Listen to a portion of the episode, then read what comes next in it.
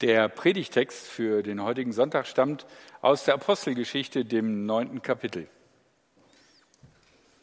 Saulus verfolgte immer noch die Jünger des Herrn und drohte ihnen mit Hinrichtung. Er ging zum Hohepriester und bat um eine schriftliche Vollmacht für die Synagogen in Damaskus. Er hatte vor, dort die Anhänger des neuen Weges aufzuspüren.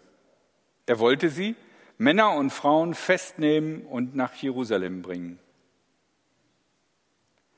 Auf dem Weg nach Damaskus, kurz vor der Stadt, umstrahlte ihn plötzlich ein Licht vom Himmel. Er stürzte zu Boden und hörte eine Stimme, die zu ihm sagte, Saul, Saul, warum verfolgst du mich? Er fragte, wer bist du, Herr? Die Stimme antwortete, ich bin Jesus, den du verfolgst. Doch jetzt steh auf und geh in die Stadt. Dort wirst du erfahren, was du tun sollst. Den Männern, die Saul begleiteten, verschlug es die Sprache. Sie hörten zwar die Stimme, doch sie sahen niemanden. Saulus erhob sich vom Boden. Aber als er die Augen öffnete, konnte er nichts sehen. Seine Begleiter nahmen ihn an der Hand und führten ihn nach Damaskus. Drei Tage lang war Saulus blind. Er aß nichts und trank nichts.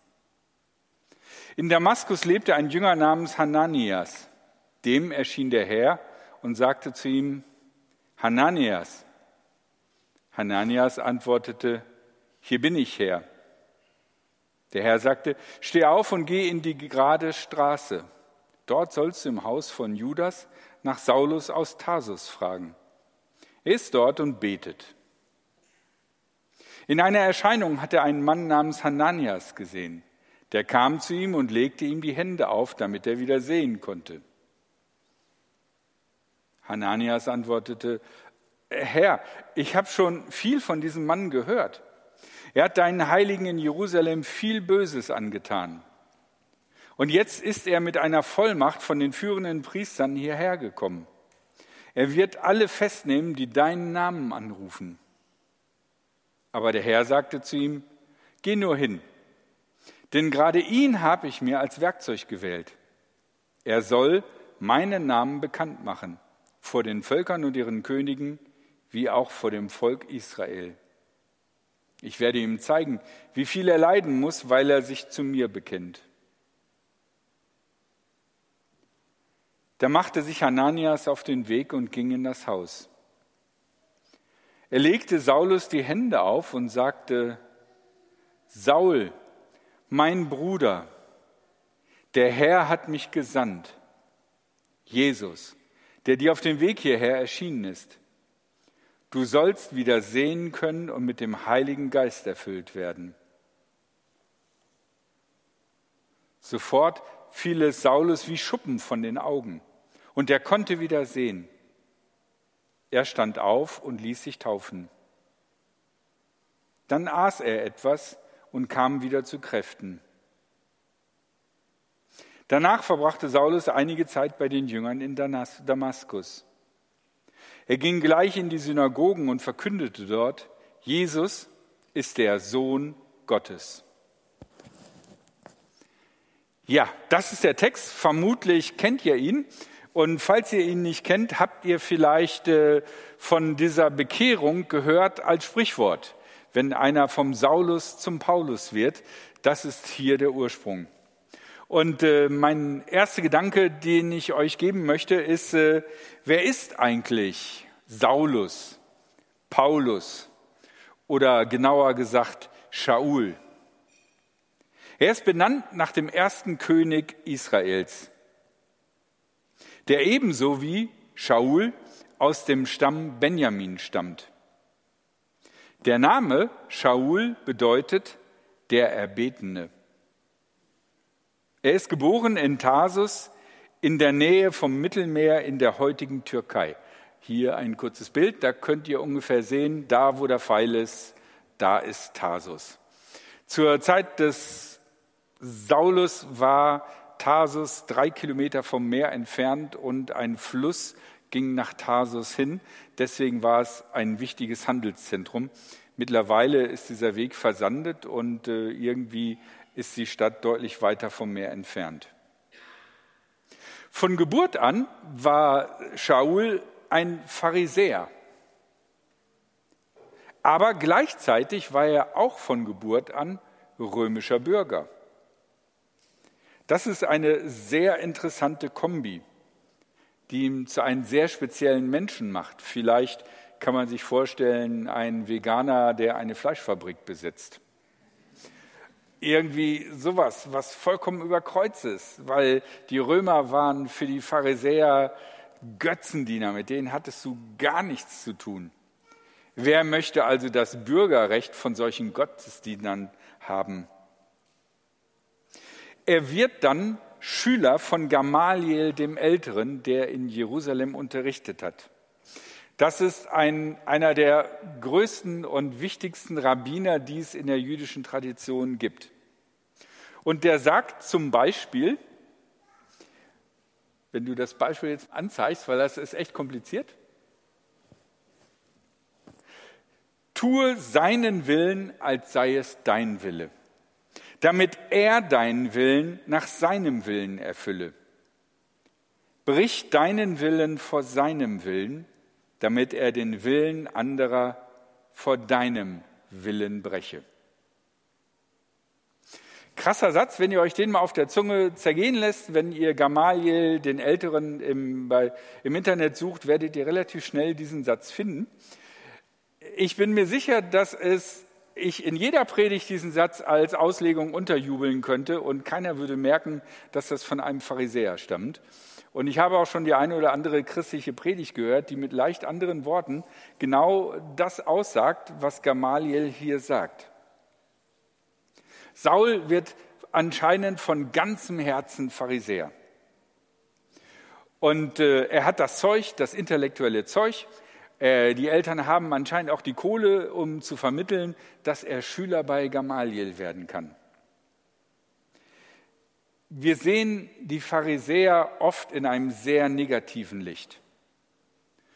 Wir sehen sie immer nur als Gegner von Jesus. Und deswegen nehmen wir gar nicht wahr, was für eine beeindruckende, großartige und wichtige Leistung die Pharisäer vollbracht haben.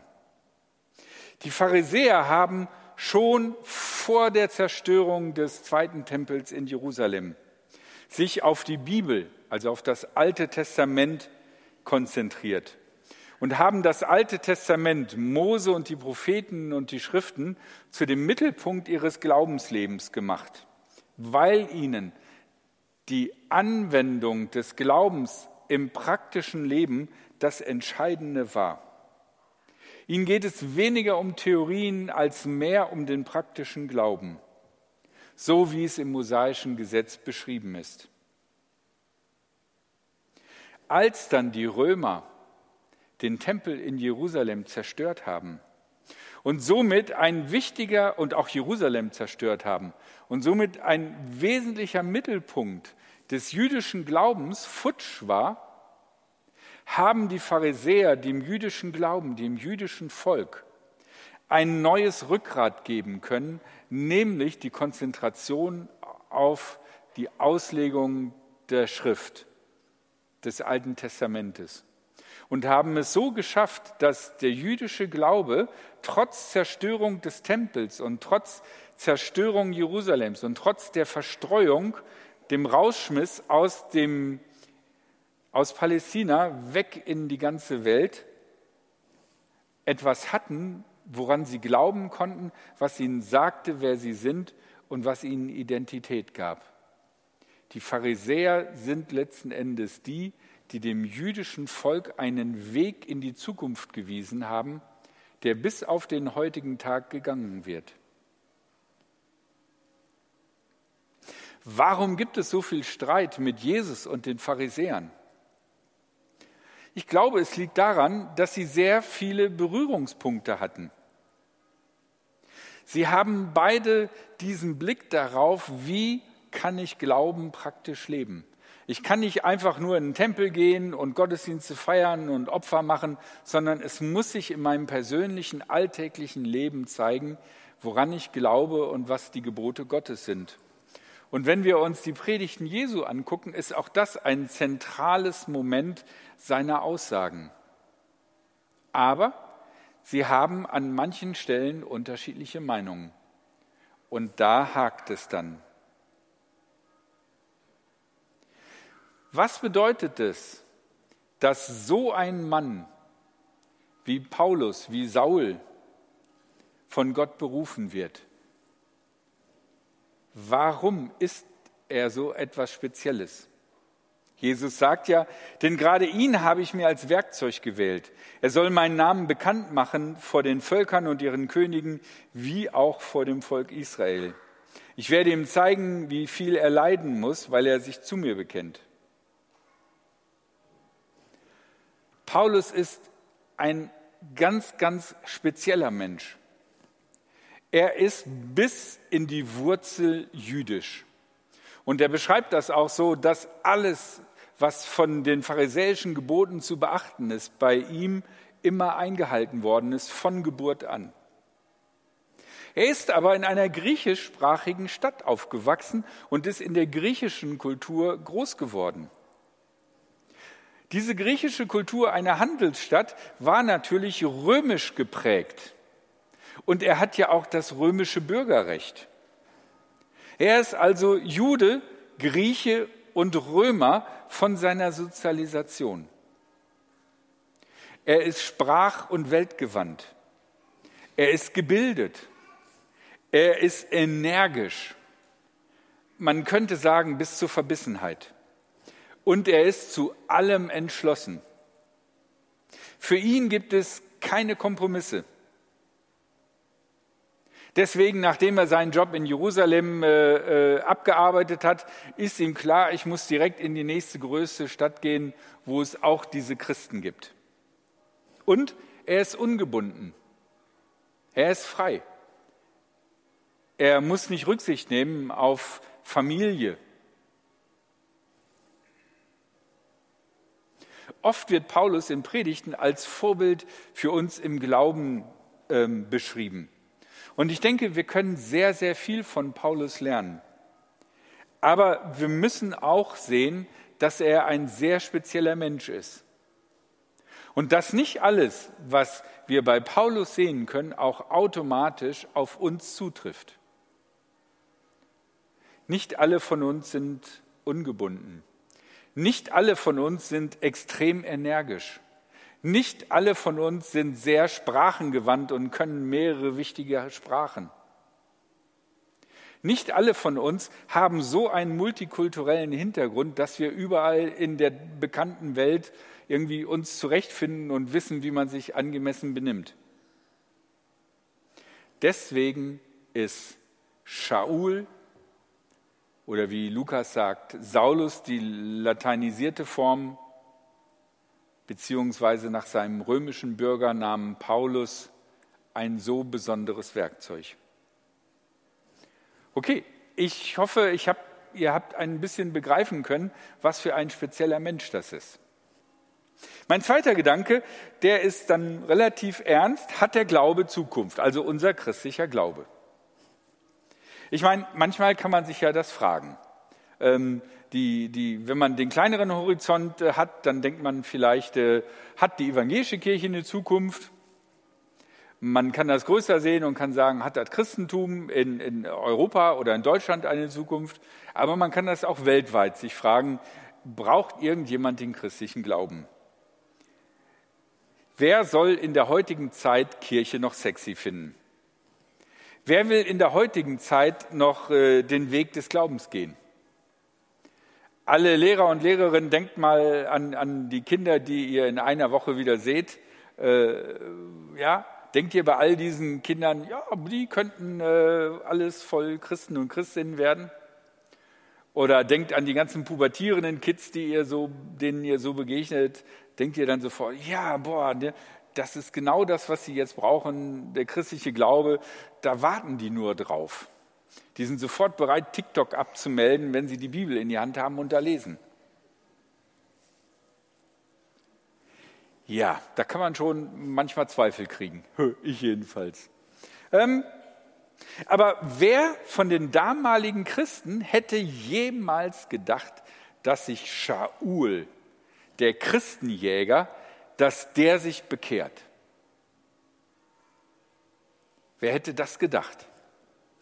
Ich muss da so ein bisschen denken an diesen ähm, Film von, ähm, von Quentin Tarantino, Glorious Bastard. Äh, dieser SS-Hauptmann, der Juden sucht und fängt und der sehr gerissen und sehr weltgewandt ist und sehr raffiniert in Leute hineingucken kann und der wirklich der Abgrund tief böse ist, wenn der jetzt sozusagen auf einmal bekehrt würde, kann man sich auch nicht vorstellen. Und so haben wahrscheinlich die Christen ungefähr gedacht von, äh, von Shaul. Was die Christen gedacht haben, wird auch ganz deutlich, wenn in dem Moment, als Hananias seinen Auftrag bekommt. Er sagt sofort zu Gott, Herr, ich habe von, schon viel von diesem Mann gehört. Er hat deinen Heiligen in Jerusalem viel Böses angetan.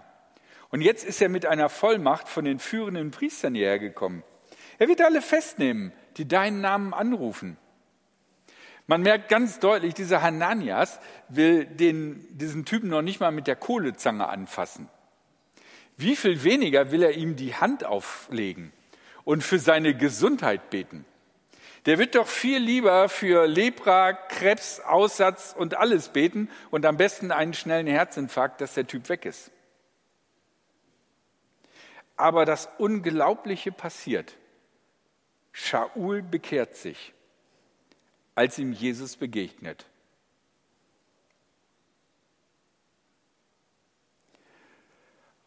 Das Spannende ist, Shaul bekehrt sich, weil Jesus ihm begegnet. Wir machen als Christinnen und Christen ganz viele Veranstaltungen, wo wir Leute überzeugen wollen davon, dass wir den richtigen Glauben haben. Und manchmal begegnen wir dann auch sehr vielen Leuten, die das sehr penetrant machen und einen dauernd versuchen wollen zu überzeugen, wie der richtige Glaube ist. Ich bin mir nicht sicher, ob das wirklich die richtige Strategie ist. Hätte man den Shaul überzeugt, wenn man die fünf schlausten christlichen Lehrer genommen hätte und hätte die mit dem Shaul äh, diskutieren lassen, hätten die den überzeugt?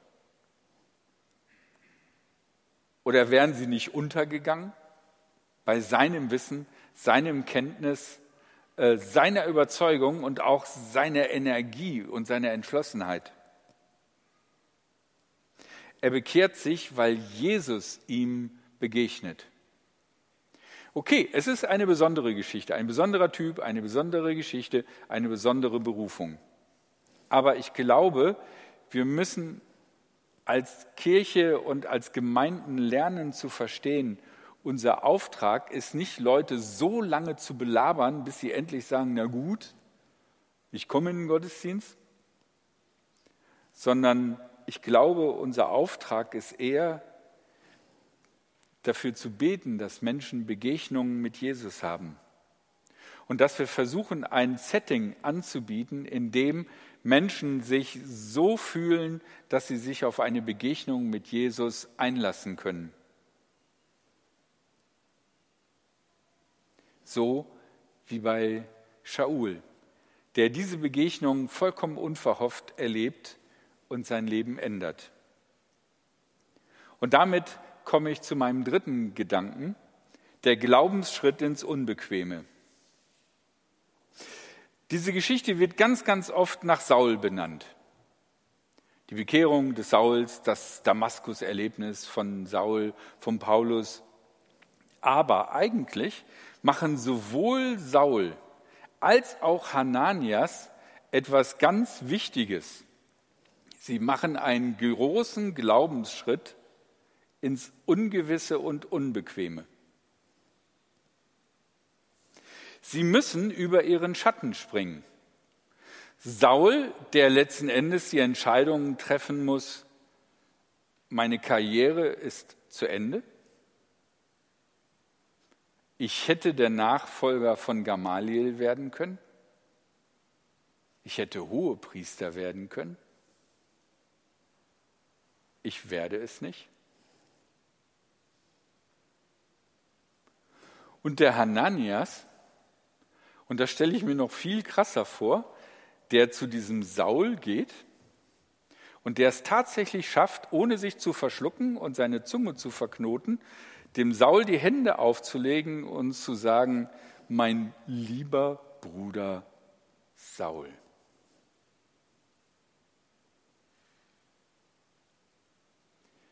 Stellt euch den entsetzlichsten Zombie vor, den ihr kennt. Vielleicht einen aus eurem persönlichen Leben, dem ihr, wo euch die Galle hochgeht, bevor ihr überhaupt dran denkt.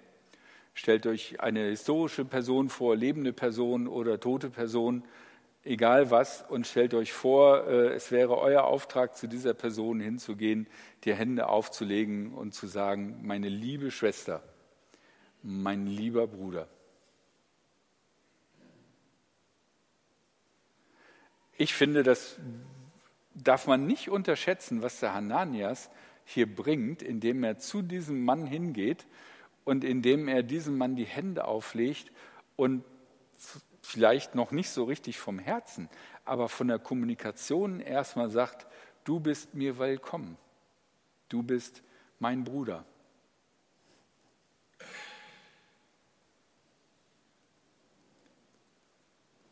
Es ist in dieser Geschichte ganz deutlich, es geht hier nicht um ein normales Ereignis, sondern um ein außergewöhnliches Ereignis. Und weil es ein außergewöhnliches Ereignis ist, handelt Gott auch auf außergewöhnliche Weise. Er spricht zu dem Saul, lässt ihn drei Tage blind werden. Er spricht zu dem Hananias, er spricht dann nochmal zum Saul. Das ist was Außergewöhnliches.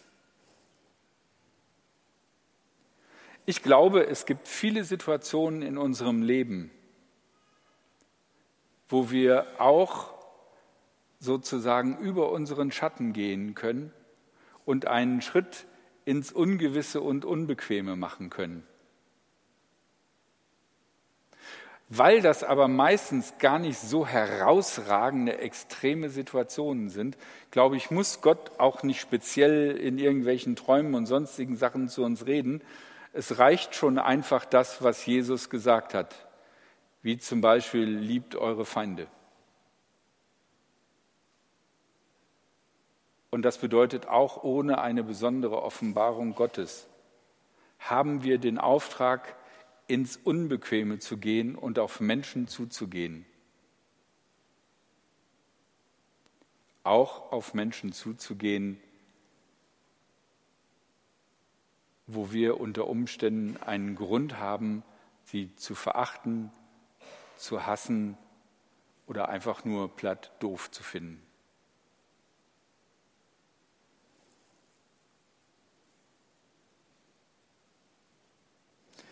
Es ist wesentlich in dem Leben des Paulus. Und man sieht auch, was für ein Typ er ist.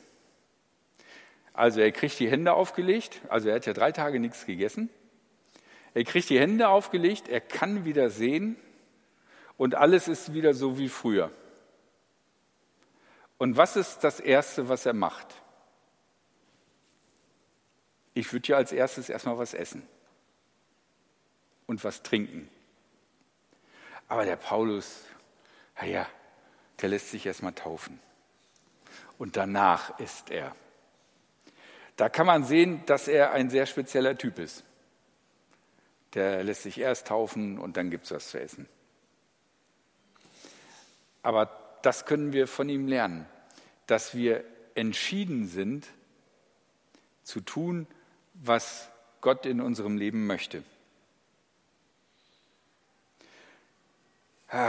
Ich habe da noch so einen Satz von Rabbi Gamaliel. Der passt so ein bisschen am Ende dieser Predigt. Ah, ich weiß aber nicht so richtig, aber ich finde den so cool, deswegen lese ich euch den vor. Rabbi Gamaliel sagt, such dir einen Lehrer, erhebe dich aus dem Zweifel, entrichte den Zehnten, das heißt, nimm Verantwortung ein im Handeln und, und, und im, im Geld. Richte den Zehnten nicht nach Gutdünken, sondern nach dem Willen Gottes.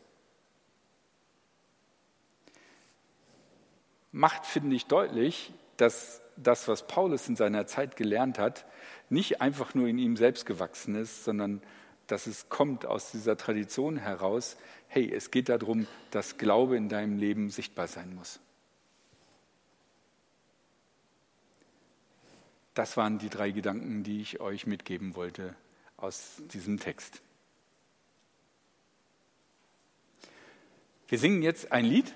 Das Lied heißt Oceans und ähm, dieses Lied beschreibt ein bisschen die Situation, dass es herausfordernd sein kann, wenn ich sozusagen einen Schritt weiter gehe, als ich genau weiß, äh, wie tief es ist. Und spricht die Zuversicht aus, dass Gott mich halten und tragen wird.